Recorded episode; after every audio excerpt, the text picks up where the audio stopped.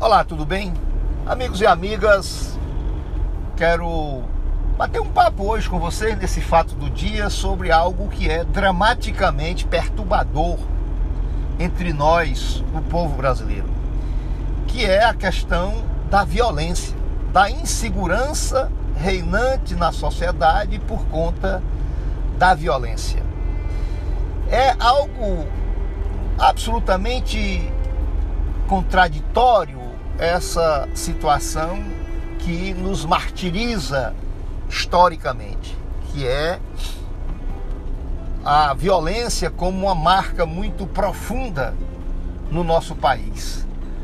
Há uma frase que é muito repetida e nós brasileiros nos alegramos muito quando a ouvimos mundo afora, que é aquela falsa ideia de que nós somos um povo pacífico.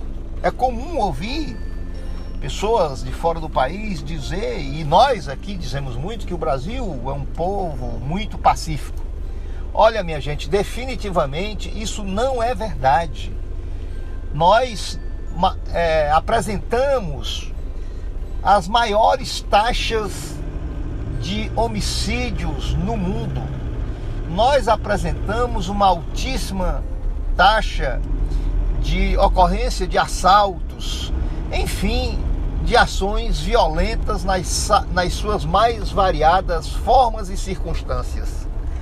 E diferente do que muita gente pensa, a, o índice de homicídios no nosso país, ele é profundamente potencializado, ele é altamente definido pelos assassinatos ocorridos entre pessoas comuns do povo que não tem uma ficha criminal, que não tem uma ficha é, de bandidagem, ou seja, a violência que marca a nossa história não é exatamente apenas a violência do crime organizado, apesar de, evidentemente, nós termos um alto índice é, de violência, de assassinatos, de agressões nesse, nessa área do crime organizado, do tráfico de droga, que obviamente nos coloca perante o mundo numa situação extremamente desconfortável e negadora dessa ideia falsa de que nós somos um povo muito pacífico. Como eu disse, isso absolutamente não é verdade. E eu estou fazendo esse comentário hoje a propósito desse episódio muito lamentável que ocorreu aqui em Fortaleza na tarde do dia 18, na tarde do dia de ontem, que foi um assassinato praticado pelo, por um promotor de justiça, Dr. Ricardo Memória. Aliás, não tenho intimidade, mas conheço de uma, aliás, de uma família que tem muitos operadores do direito, promotores, advogados, juízes, uma família muito bem constituída e ele próprio, ao que me consta, uma pessoa pacífica. E isso vem nos mostrar que essa violência impregnada na alma do povo brasileiro, ela não é uma violência apenas, vou repetir, da bandidagem, da criminalidade, é, digamos assim, mais é, expressa diante do, do, dos nossos olhos, diante de nós. Na verdade, nós temos uma alta taxa de homicídios no nosso país praticadas pelo chamado criminoso circunstancial, aquele que não é um, um, bandido, aquele que não é uma pessoa tida como má, mas que por qualquer coisinha acaba se, se envolvendo em episódios que os levam a praticar é, crimes.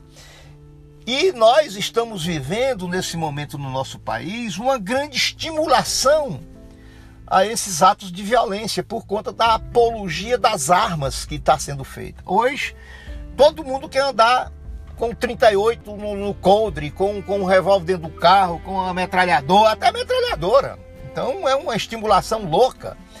Tá aí os, um aumento exponencial dos chamados clubes de tiros que inclusive tem permitido, por conta da facilitação de comprar armas, tem permitido aí que o Brasil experimente um salto perigosíssimo no número de armas, milhares de armas circulando nas mãos das pessoas comuns do povo, nas pessoas, na população, entre nós. E aí qualquer coisinha é motivo para alguém apertar o gatilho. Às vezes, às vezes uma disputa de trânsito, uma bobagem, uma discussão mais simples, que se não tivesse armas circulando livremente, no máximo teria ali uns murros, mas não. Hoje qualquer coisinha está se puxando um gatilho para matar uma outra pessoa. Ao ponto de nós já termos visto no passado recente, né, situações até dentro de igrejas, pessoas pretensamente cristãs ou pessoas que se proclamam cristã fazendo um gesto que significa alguém matando uma outra pessoa, que significa uma pessoa atirando noutra pessoa. Então é uma, uma, é uma coisa doida, é um transe coletivo que nós estamos vivendo nesse nosso país do ponto de vista dessa potencialização dos atos de violência. Então, lamentar profundamente que nós estejamos chegando a esse ponto. Grande abraço e até amanhã.